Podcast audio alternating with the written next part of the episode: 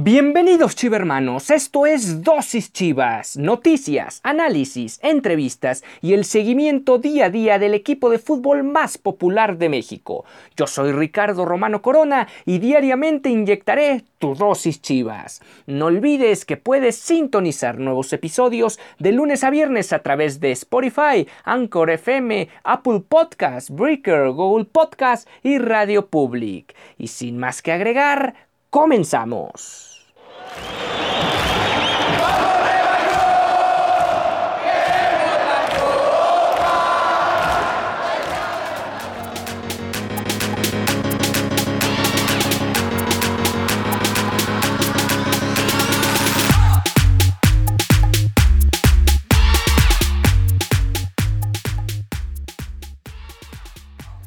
Hola, ¿qué tal? Esto es Dosis Chivas, el espacio deportivo del equipo más popular de el país. Terminó la ida del partido de semifinales entre Guadalajara y León y las Chivas sacaron un empate después de empezar el partido perdiendo alrededor del final del primer tiempo. El Guadalajara le costó mucho trabajo el partido ante tantas ausencias a la ofensiva, al no tener jugadores de proyección y la situación que mencionábamos el día de ayer, la baja del Cone Brizuela por COVID, realmente vino a darle hasta cierto punto al traste a lo que pudo haber sido otro trámite de partido. Sin embargo, Víctor Manuel Bucetich no perdió la ecuanimidad, no perdió la calma y, y, trató de manejar la serie a conveniencia de tal forma que no se cayera el asunto de por medio para la vuelta donde realmente se va a terminar definiendo la serie.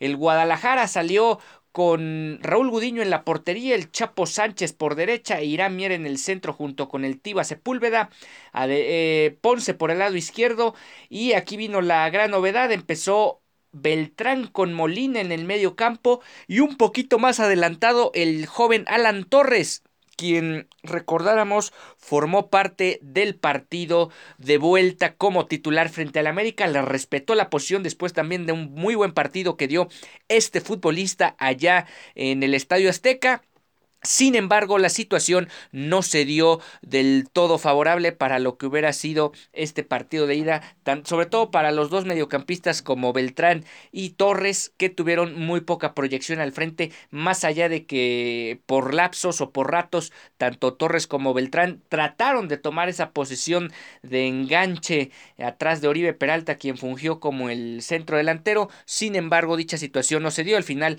no son jugadores nominales de la posición y les costó mucho trabajo y más enfrentando este tipo de adversarios donde realmente te copan el medio terreno y además te tratan de monopolizar el, la posesión del esférico. Por derecha apareció Uriel Antuna y por el lado izquierdo el Chicote Calderón, que tuvo en este caso un partido mucho más discreto de lo que fue la serie anterior. Eso es cierto, también en esta oportunidad con mucho menos posibilidades de tener una proyección mucho más clara al frente porque no lo pudieron habilitar sus compañeros en ese sentido y eso evitó entre otras cosas que el Chicote pudiera meterse en el partido y tratar de dominar la situación.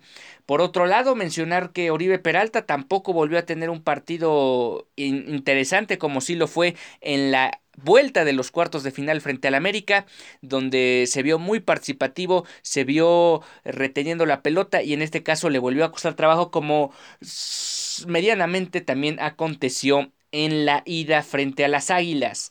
El equipo leonés empezó con Rodolfo Cota en la portería, con Tecillo por el lado izquierdo, Mosquera y Barreiro en la central, Navarro por el lado derecho, Montes, Aquino, Campbell, Mena y Meneses en el medio terreno y adelante Gigliotti que no tuvo muchas posibilidades de aparecer o de marcar alguna diferencia para el conjunto Esmeralda. El equipo de el equipo que comandó Nacho Ambriz solo realizó un solo cambio en el partido, eh, contrastando mucho con lo que realizó Víctor Manuel Bucetich. Claro, mucho en parte en las condiciones en las que se estaba disputando el partido y lo ya mencionado del tema de la posesión de pelota y de lo que poco a poco terminó siendo un dominio del equipo de León sobre el final de la primera mitad. Algunos datos con los que se presentaban estos equipos para, para este inicio de la serie de semifinales. Bueno, Guadalajara y León se enfrentaron por primera vez. Este es el primer primero de dos capítulos en la historia de las liguillas. Y Chivas se mantuvo invicto en los tres juegos más recientes como local ante León. Esto significa dos victorias y un empate. Hay que recordar hace un año la victoria improbable de Tomás Boy frente al equipo leonés que terminó hasta cierto punto por ser parte de lo que le dio crédito para arrancar el torneo con Chivas. Eso, perdón, fue hace, sí, más, hace más de un año que se presentó ese partido. Guadalajara acumula cuatro victorias seguidas en Liga MX, algo que no lograba desde enero de este año. Eso fue... Em, eh, la misma cantidad, cuatro victorias. Y León solo perdió uno de los últimos 16 encuentros en, Liga MX. Hablamos de 12 victorias y 3 empates. La única derrota fue frente al conjunto del Puebla en el partido más reciente que tuvieron como visitante. Esto allá en el estadio Cuauhtémoc.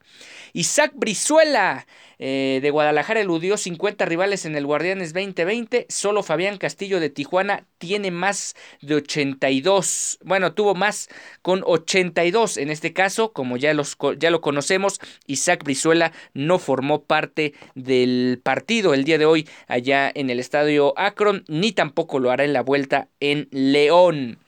Eh, León es el equipo con mayor promedio de posesión, 62.5% y precisión de pases de 87.7% en el Guardianes 2020 y medianamente lo hicieron notar en este partido donde por varios ratos dominaron no tanto las oportunidades de gol, hasta cierto punto fue alternado ese, ese rubro, pero sí el trámite en términos generales.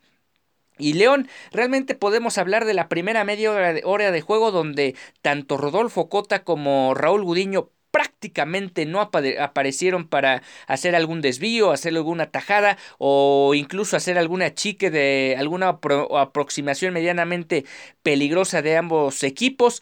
El partido se concentró en el medio terreno, al final había entre los dos equipos nada más y nada menos que 10 futbolistas eh, interactuando en esa zona y eso hacía muy complicado el trámite más allá de, la, de las individuales que tanto uno como otro equipo tienen para tratar de desequilibrar al rival a la ofensiva.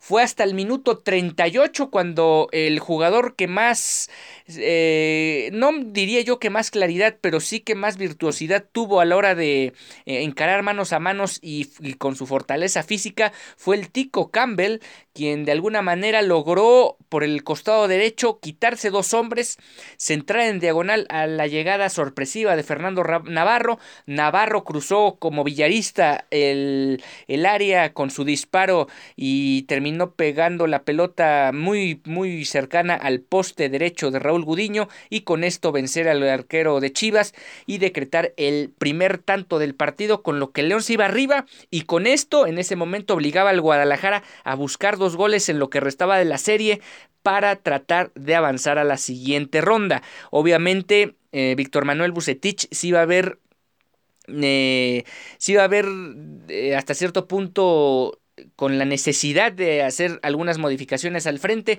ya contaba con Alexis Vega, con JJ Macías en la banca y con el propio Jesús Angulo para que fueran unos revulsivos en caso de que fuera necesario ir a buscar algún gol y dadas las circunstancias donde ya necesitaban dos en la serie, tuvo que utilizar a los dos primeros ya mencionados de inicio en la segunda mitad. Fue el caso de Vega y Macías que entraron por Beltrán y Oribe respectivamente. Beltrán con otro partido que le costó trabajo, no encontró digamos la posición o no tuvo la profundidad como para, o la posibilidad como para tratar de retener más la pelota y darle la claridad al frente al Guadalajara, ni tampoco por los momentos que se fue a parar ahí a la media punta pudo contribuir a la ofensiva. Y lo, y lo ya mencionado, Oribe Peralta tuvo un partido muy discreto donde le ganaban los manos a manos los centrales de, de, León y era casi imposible que si él no podía retener la pelota pudiera generarse ataque alguno del Guadalajara. Hubo un solo disparo en la Dos, un solo disparo antes del gol de, Navarro fue un disparo del Chapo Montes que se fue desviado, desviado por la misma defensa del Guadalajara y hasta cierto punto eso fue reflejo de la situación que se presentó en un duelo tan cerrado en la primera mitad. Vamos a una pausa y volvemos con lo que aconteció en la segunda parte.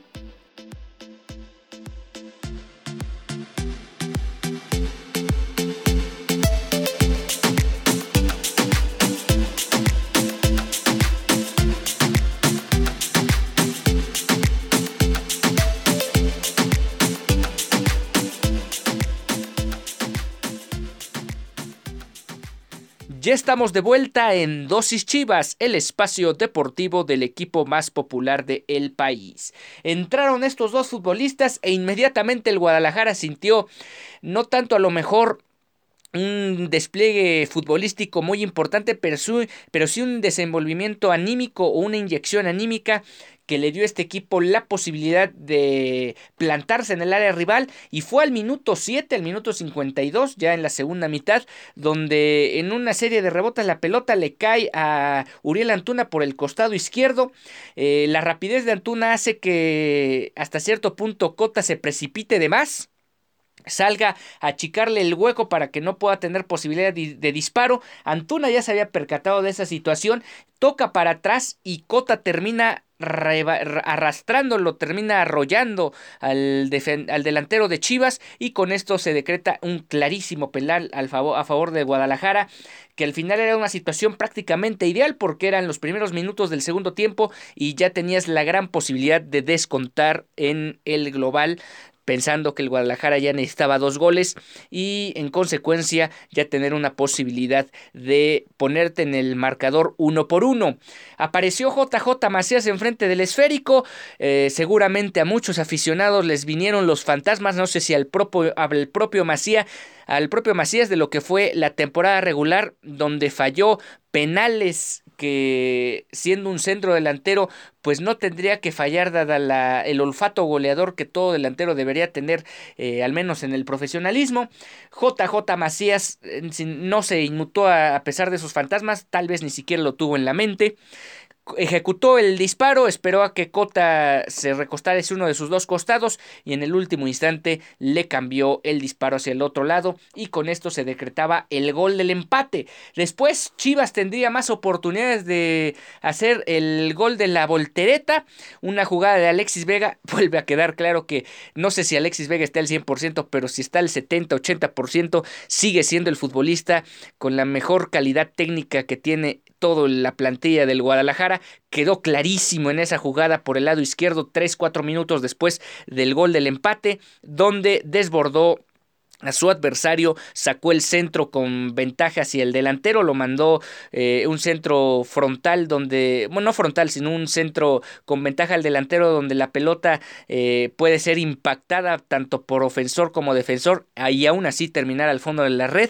Muchas veces ocurre ese tipo de situaciones con ese tipo de centros que llevan peligro, que llevan cierta jiribilla al área rival y estuvo Antuna logró contactar la pelota pero no pudo hacerlo de la mejor forma un instante antes hubiera llegado Antuna a esa pelota y estaríamos cantando el segundo gol del Guadalajara. Después León volvió a tomar hasta cierto punto el dominio del partido con la posesión del esférico pero esto no implicaba que ahora sí Chivas era más peligroso al ataque, sobre todo en los contragolpes. Volvieron a tener despliegues al frente donde el Guadalajara tuvo, la, tuvo las posibilidades de eh, aumentar, más bien de darle la vuelta al partido. Una muy, muy clara que tuvo Uriel Antuna, que iba dos contra uno, eh, teniendo a Fernando Navarro como único defensor al frente. Y Uriel Antuna, en un mal eh, pique que le hace a la pelota, el propio futbolista de Chivas se come la gran posibilidad que tenía el Guadalajara porque podía haber habilitado completamente solo a su compañero, que me parece era Alexis Vega. Y Alexis Vega iba a tener un mano a mano muy, muy franco frente a Rodolfo Cota y muy probablemente pudo haber culminado en un segundo gol. También hubo otra jugada donde Miguel Ponce llegó pleno al área después de una habilitación del Chicote Calderón que parecía que tenía ojos en la nuca y le puso una pelota de frente a, Ponce que tampoco controló bien y a pesar de que alcanzó a rematar y la pelota llevó dirección a portería, no tuvo la suficiente fuerza como para que evitara que llegara el defensor de, León y con esto eh, eh, en una barrida evitara, en una barrida salvadora evitara el gol de Chivas. Eh, sobre el cierre, León tuvo sus mejores chances. Una jugada polémica donde viene un cabezazo de Nicolás Sosa que entró al 58 por Gigliotti. Eh, no la pudo.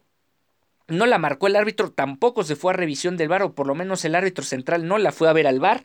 Una jugada un tanto polémica porque tiene el brazo un tanto despegado el pollo briseño, quien por cierto tuvo que entrar por Sepúlveda. Ojo a esto, Sepúlveda salió un tanto tocado del partido debido a una patada que se lleva cortesía de Luis Montes, quien ya estaba amonestado. Ojo a esa situación, porque Sepúlveda podría, no sabemos, es muy temprano para conocer el diagnóstico, pero podría perderse la vuelta por, el, por la patada que se llevó de, de, Luis Montes y Luis Montes no recibió la segunda tarjeta amarilla, lo que de alguna manera hasta cierto punto pudo haber cambiado el rumbo de la serie. Antes de la entrada de Brisueño había habría entrado también Jesús Angulo, eh, parece que solo tenía Angulo la posibilidad de entrar 15 minutos dado la lesión que sufrió hace 8 días.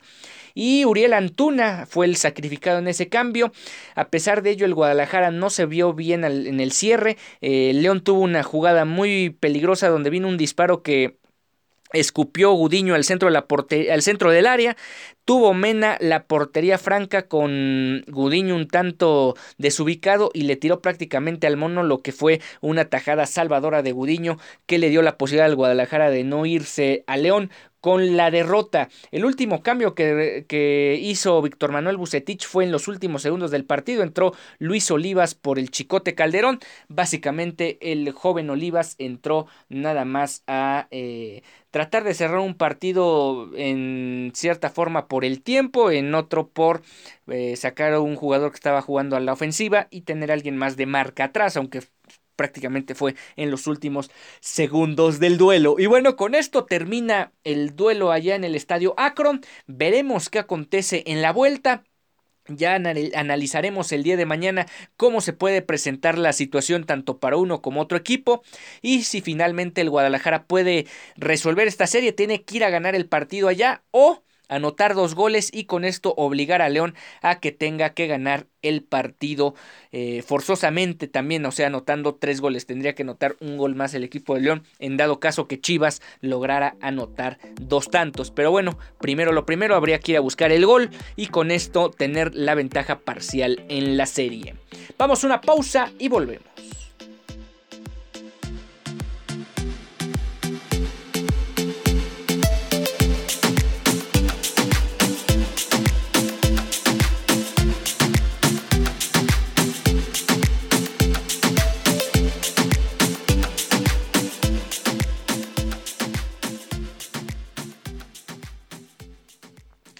Todo está listo para que el Guadalajara escriba nuevamente un capítulo de gloria en la Liga Sub-20. El equipo del rebaño sagrado enfrentará a los zorros del Atlas el día de hoy por la mañana en el Estadio Jalisco en un duelo de la gran final de ida del Guardianes 2020. Luego se finiquitará la obra en el Akron el próximo domingo. Chivas, hay que recordar, Chivas sub-20 llegó a la liguilla básicamente goleando a todos. En el global quedó 5-1 frente a los Tigres, al equipo universitario allá de Nuevo León, y ganó 6 por 1 en el global al Cruz Azul.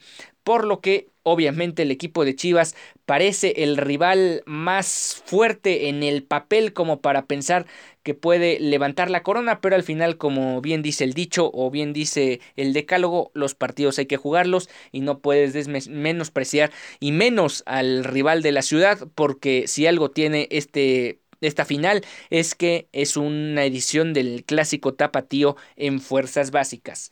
Primera vez que se da este clásico tapatío en la categoría. El único antecedente del clásico tapatío en una liguilla sub-20 fue en el Apertura 2017 en semifinales. Y también Chivas nunca ha perdido la final de ida de esta categoría, registra tres triunfos y un empate, además de que el equipo aspira a ser el club más ganador de la misma Ah, llegando, si es que se concreta todo el próximo domingo, a cinco campeonatos. La más reciente ocasión que esta escuadra rojiblanca, o más bien en esta categoría, se pudo coronar fue en la final de la Apertura 2018, donde curiosamente eh, también consiguió 31 puntos. El entrenador Francisco Javier Robles tiene un par de antecedentes contra los zorros en finales de fuerzas básicas, esto en la Apertura 2010 categoría sub-17 y en la categoría sub-15 en el Clausura 2018. Atlas solo ha perdido un encuentro en el Guardianes 2020, hablamos de un duelo de la jornada 4 por la mínima contra Toluca. Y los rojinegros han disputado cuatro finales sub-20, tienen saldo dividido de dos victorias y dos empates, mal, perdón, dos victorias y dos descalabros en final sub-20. La única vez que los zorros del Atlas han jugado la final de ida en casa fue en la Apertura 2017 y cayeron en aquella ocasión 1-0 frente a Santos de Torreón. Y bueno, ¿qué tanto qué tanto va a pesar aquí la situación de un equipo que se vio arrollador en las instancias previas. Bueno, lo van a terminar que demostrar en el terreno de juego pero obviamente el equipo de Chivas parte como favorito en esta gran final, aunque hay que esperar, insisto, cómo lo plantea el equipo del Atlas y qué argumentos presenta para arrebatarle lo que a la postre sería el quinto campeonato para el cuadro rojiblanco en la sub-20. Y bueno, con esto estamos llegando al final de esta emisión de Dosis Chivas. Nos encontramos el día de mañana con más información y ya hablando sobre la previa del duelo ante los Esmeraldas de León allá en el No Camp el próximo sábado.